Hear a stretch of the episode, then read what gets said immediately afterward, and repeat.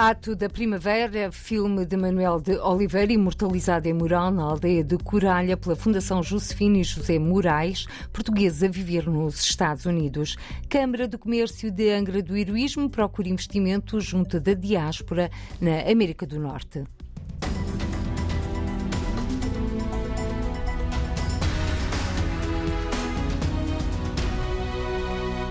Sonho concluído e a comunidade de Coralha ficou mais rica. A frase é do José João Moraes, empresário de sucesso nos Estados Unidos, para ilustrar a fotografia no Facebook do mural O Ato da Primavera, nas paredes da antiga escola da Coralha, Conselho de Chaves. O Ato da Primavera é um filme etnográfico musical português de 1963, realizado, escrito e produzido por Manuel de Oliveira e co-realizado por António Reis, António Soares e Domingos Carneiro.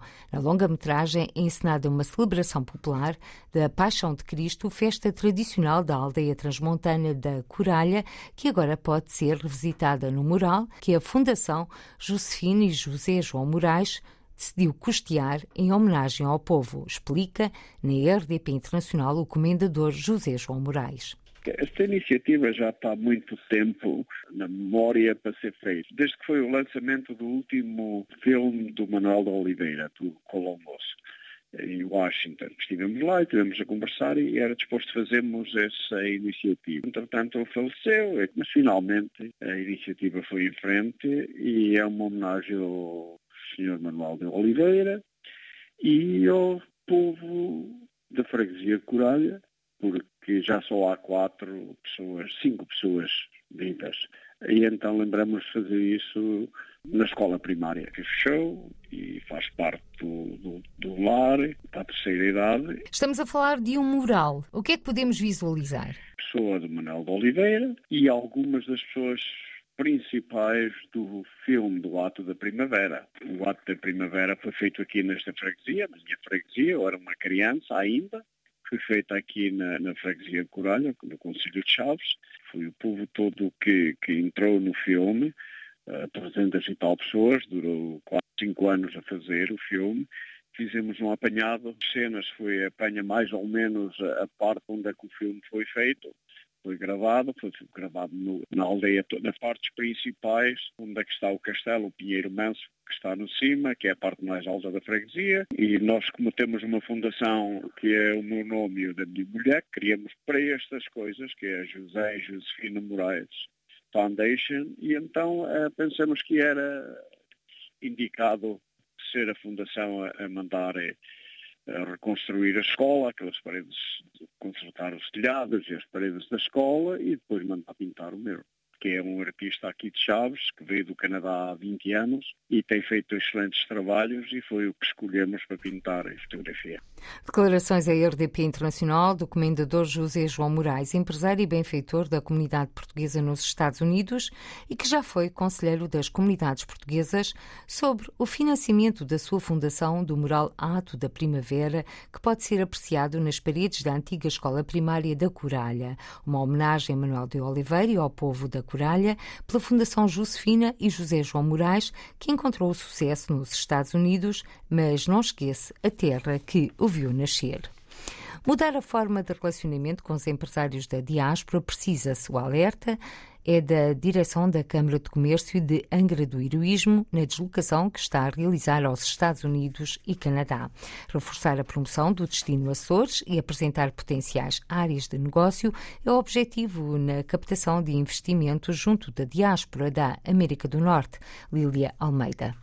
Para a direção da Câmara de Comércio de Angra, é preciso mudar a forma de relacionamento com os empresários da diáspora. A diáspora sempre sentiu que uh, nós olhávamos, os Açores olhavam os empresários da diáspora mais como uh, alguém a quem se pode sacar dinheiro para as festas e para, para eventos sociais ou culturais, do que propriamente como verdadeiros investidores. Marcos Couto vê na relação direta entre empresários uma forma mais eficaz de captar investimento. Julgo que também muito desse insucesso e de sentirmos que, que a diáspora não investe efetivamente aqui uh, nos Açores tem a ver com o facto desse papel até hoje ter sido sempre atribuído muito ao governo. Demasiado institucional, muito pouco empresarial e é essa, e é essa relação que queremos mudar. Na deslocação aos Estados Unidos e Canadá, vai apresentar o mais recente projeto da Câmara, o Gabinete de Apoio aos Associados da Diáspora, e leva na manga quatro potenciais áreas de negócio. Desde logo o turismo, com a criação de, de hotéis uh, de charme. Depois, claramente, o termalismo, é algo que até hoje nunca foi olhado pelos Açores da forma como devia ser. Somos ilhas vulcânicas e o termalismo representa um enorme potencial para os Açores. Mas há também potencial na área da saúde e assistência a idosos. O turismo de saúde também, na medida em que sabemos perfeitamente com quão caro é o tratamento nos Estados Unidos e aquilo que podem ser os benefícios de estando a quatro horas de distância. E depois os lares de terceira idade. Neste momento, os Açores têm um enorme déficit de lares de qualidade. Estão previstos encontros com empresários de Providence, Montreal e Toronto, mas a Câmara de Comércio espera também fazer nova deslocação à Califórnia e às Bermudas. Dirigentes da Câmara de Comércio e Indústria de Angra do Heroísmo, na América do Norte, para captar investimentos da diáspora.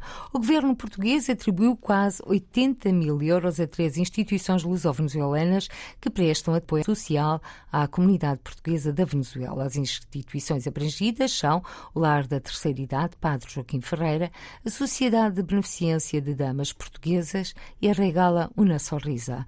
O cônsul de Portugal em Caracas, Licínio Binger do Amaral, explica que todos os anos o Ministério dos Negócios Estrangeiros de Portugal atribui apoios financeiros ao movimento associativo luso-venezuelano e que o Consulado-Geral de Portugal em Caracas tem ajudado aquelas organizações a preparar e elaborar os processos de candidatura.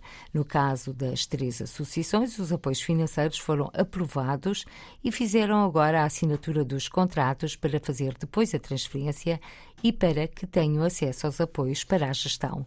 O cônsul de Portugal em Caracas explicou ainda que os portugueses da Venezuela são uma comunidade muito solidária que pensa muito em trabalho e que ajudou muito a que a Venezuela se desenvolvesse. Ligações aéreas diretas entre Funchal e Caracas, na Venezuela. Os aviões deverão começar a cruzar os céus apenas em setembro. Ainda não existem datas, mas Cláudia Ornelas já estão a decorrer os contactos com as agências de viagens venezuelanas. A ligação direta entre Funchal e Caracas tinha início previsto para domingo, mas há ainda pormenores por resolver. Tudo indica que o voo irá acontecer, mas Carlos Schulz, responsável por agilizar os contactos, diz o seguinte. É um trabalho que nós nunca vamos sobreviver sempre 100%.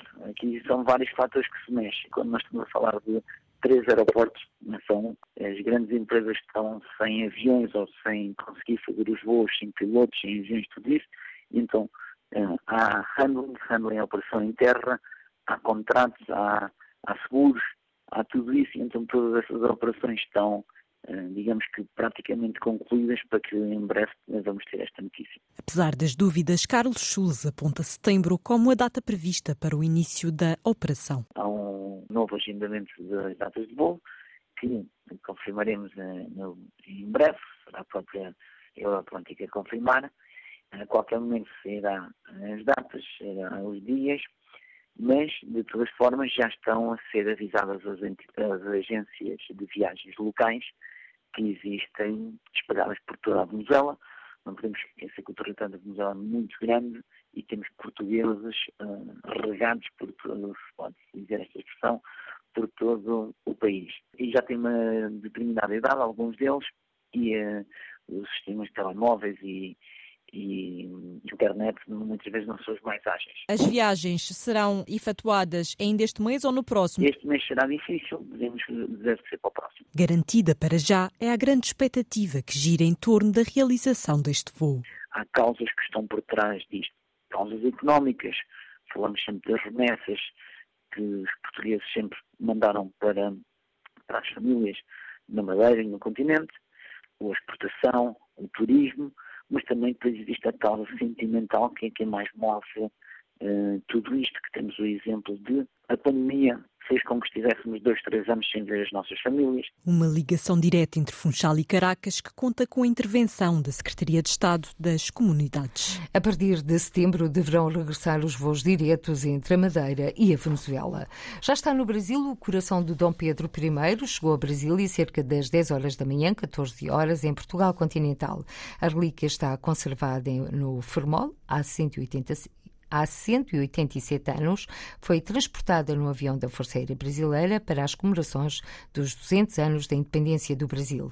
Dom Pedro I do Brasil, ou Dom Pedro IV de Portugal, o libertador, foi o primeiro imperador do Brasil, como Pedro I de 1822 até à data da sua abdicação em 1831. No próximo dia 7 de setembro de 2022, faz 200 anos do famoso grito Independência ou Morte de Dom Pedro nas margens do rio Ipiranga. A relíquia de Dom Pedro I, o coração, será transportado pelas 16 horas de amanhã ao Palácio do Planalto, sede da presidência brasileira, onde haverá uma cerimónia cerca das 5 horas da tarde. Depois da cerimónia, onde estará presente o Presidente da República do Brasil, Jair Bolsonaro, o coração segue novamente para o Palácio de, Itim de Itimaraty, onde será apresentado ao corpo diplomático, onde ficará em exibição controlada até às comemorações do bicentenário da independência a 7 de setembro.